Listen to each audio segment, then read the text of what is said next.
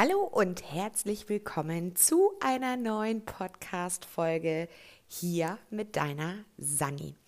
Ja, wir haben schon die dritte Staffel und das ist Folge Nummer zwei. Und heute möchte ich mit dir über die Herausforderung sprechen, Aufgaben zu schätzen. Ich wünsche dir viel Spaß bei dieser Folge. Los geht es wie immer nach dem Intro.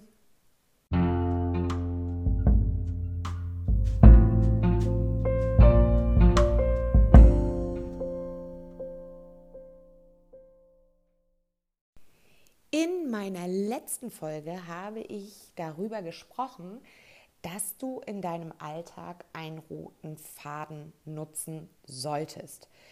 Zum einen für deine Ziele, zum anderen aber auch für dein Wohlbefinden.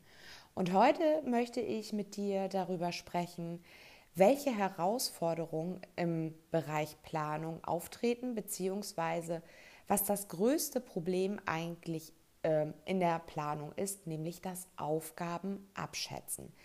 Ich habe in diversen Zeitmanagement-Gruppen einfach mal nachgefragt oder eben halt auch persönlich mit den Leuten kommuniziert in Live-Calls, was so die größte Herausforderung in Sachen Aufgabenabarbeitung ist. Und das ist tatsächlich nicht die klassische To-Do-Liste oder dass wir zu viele To-Dos haben, sondern das Einschätzen der Aufgabenlänge. Also, es ist in der Regel so, dass wir uns eine To-Do-Liste nehmen und unsere Aufgaben dort notieren. Und da stehen sie dann ja erstmal und haben aber so keine Bewandtnis. Also ich kann darauf schreiben, Fenster putzen. Ich kann darauf schreiben, Projektarbeit erstellen. Ich kann dort raufschreiben, ähm, Webseite überarbeiten. Ich kann aufschreiben, mich um meine Finanzen kümmern. Und du siehst schon, das sind alles einzelne Punkte, aber es ist keine zeitliche Begrenzung dahinter. Wir machen uns also kaum Gedanken darüber, wie lang diese Aufgabe sein wird. Und das führt natürlich dazu, dass wir am Tagesende noch mehr Aufgaben übrig haben, als der Tag lang ist. Sprich, wir setzen uns die Aufgaben auf die Liste und versuchen diese irgendwie im Alltag abzuarbeiten, haben aber nicht die Möglichkeit genutzt, uns damit auseinanderzusetzen, wie lange diese Aufgabe dauert. Nehmen wir mal das Beispiel Finanzen. Finanzen zu prüfen ist das eine. Du kannst deinen Kontostand abfragen, du kannst dir Kontoauszüge holen, du kannst ins Online-Banking gehen. Das ist das eine. Aber wenn du dich vielleicht näher mit deinen Finanzen auseinandersetzen möchtest, dann äh, machst du zum Beispiel ein Finanzdate mit deinem Partner und ihr geht alle Ausgaben und Einnahmen gemeinsam durch. Das machen mein Mann und ich regelmäßig zum Jahresende um eben halt zu prüfen, welche Sachen brauchen wir eigentlich noch, sind da vielleicht Abos bei, die gekündigt werden müssen und so weiter. Das heißt, wir setzen uns tatsächlich hin und beleuchten alle Ausgaben, sowohl im Betrieb, also im Unternehmen, als auch privat. Und diese Geschichte, die braucht nun mal einfach Zeit, weil wir gemeinsam durchgehen, welche Beträge da sind. Der eine hat dann noch den Beitrag, wo ich mich vielleicht nicht dran erinnere, wo mein Mann sagt, ah ja, IHK einmal jährlich und so weiter. Und dann gucken wir nach, okay, was ist denn jährlich die IHK und notieren das. Du siehst also schon an dieser Geschichte, dass Aufgaben auch länger dauern können. Und wenn ich mir dann einfach aufschreibe in die To-Do, Finanzplan machen bzw. Finanzen überprüfen, dann kann mein Unterbewusstsein gar nicht greifen, wie lange diese Aufgabe eigentlich dauert. Das führt dazu, dass wir uns immer mehr und immer mehr Aufgaben auf die To-Do-Liste setzen und gar nicht in die Umsetzung kommen, weil wir letztendlich nur sehen, oh Gott, da sind so viele To-Dos, wie soll ich das denn schaffen? Und da ist wirklich mein Tipp, setze dich hin, mache dir eine Liste mit deinen gesamten Aufgaben, die dich umfassen, sowohl privat, beruflich. Ähm, wenn du in einem Angestelltenverhältnis bist, kannst du natürlich auch zwei Listen machen und dort mal die Aufgaben aufschreiben, damit du auch für Kollegen und, und deinem Chef weißt, was mache ich eigentlich den Tag über und wie lange dauern diese Aufgaben überhaupt Das hat natürlich auch zur Folge, falls mal irgendjemand fragen sollte, sag mal, was machst du eigentlich den ganzen Tag, dass du natürlich auf Anhieb sagen kannst, das und das und das mache ich den ganzen Tag und das dauert so und so lange. Und genauso machst du das privat. Du schreibst dir alles erstmal auf, was du zu tun hast, sei es Saugen, sei es die Wäsche, sei es Meal Prep, sei es Hausaufgaben mit den Kindern, sei es Fensterputzen, also alles, was du so privat auf der, auf der To-Do-Liste raufschreiben würdest. Und dann machst du dir zwei Spalten hinter dieser Aufgabe. Und dann setzt du dich hin und überlegst, wie lange könnte diese Aufgabe dauern. Angenommen, du machst eine private Weiterbildung oder machst im privaten Bereich eine Weiterbildung, also sprich, du möchtest dich beruflich weiterentwickeln, aber diese Zeit fällt in deine private Zeit dann ist es ja so, dass du dann vielleicht Weiterbildung draufstehen hast. Aber was gehört dann dazu? Wie lange geht diese Weiterbildung? Sind dort Termine gekoppelt, die du eintragen musst in deinem Kalender? Sind dort vielleicht Hausaufgaben mit bei, die du berücksichtigen musst? Müssen diese Hausaufgaben vielleicht sogar noch in Unteraufgaben äh, runtergebrochen werden, zum Beispiel mit Recherche und so weiter und so fort. Das heißt, du machst dir eine Liste mit deinen Aufgaben und dann setzt du dich hin, überlegst dir, sind dazu Unteraufgaben, wie zum Beispiel in einer Projektarbeit.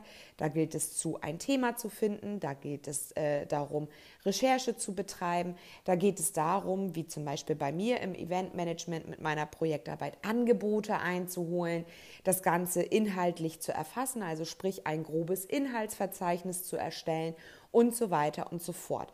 Man nennt das Ganze auch Salami-Taktik oder Salami-Technik, denn wir brechen unsere Aufgaben in machbare Teilziele runter. Und auch diese machbaren Teilziele haben eine zeitliche Begrenzung. Also gehen wir mal von dem Thema Recherche aus für die Projektarbeit oder für eine ähm, Arbeit, die du vielleicht in der Firma leisten sollst. Ähm, dann ist es so, dass wir uns auch schnell in dieser Recherche verlieren können. Das heißt, ähm, wir sitzen vorm Rechner und kommen von einer Webseite zur anderen. Und ehe wir uns versehen, sind zwei Stunden ins Land gezogen mit Recherche.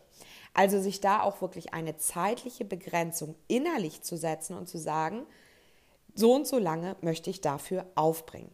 Und wenn du diese Liste fertig gemacht hast, dann setzt du dich hin und überlegst dir tatsächlich die einzelnen Zeiten. Wie lange brauche ich, um meine Wäsche zu bügeln? Wie lange brauche ich, um die Betten neu zu beziehen? Wie lange brauche ich, um die Küche abzuseifen? Wie lange brauche ich, um den Kühlschrank auszuwischen?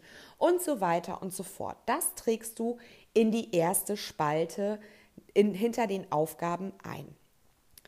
Das ist erstmal die Einschätzung, also der Fakt, den du dafür annimmst, wie lange etwas brauchen könnte. Wenn du dann aber diese Aufgabe tatsächlich ausführst, stell dir einfach einen Timer, eine Stoppuhr auf deinem Handy oder ähm, ja, was auch immer du gerade zur Verfügung hast und prüfe im Nachgang, wie lange diese Aufgabe wirklich gedauert hat. Diese Zeit trägst du in die zweite Spalte deiner Aufgabenliste ein. Irgendwann ist es so, wenn du länger mit dieser Aufgabenliste arbeitest, dass du sicherer deine Zeiten einschätzen kannst. Das wiederum hat den Vorteil, wenn du dann deinen Tagesplan machst, so wie in der letzten Folge erwähnt, also den roten Faden für den Tag erstellst, dass du ganz genau weißt, wie viele deiner Aufgaben von der To-Do-Liste wirklich Platz in deinem Alltag haben. Und wie auch schon in meinem Zeitmanagement öfter erwähnt, setze dir Pufferzeiten.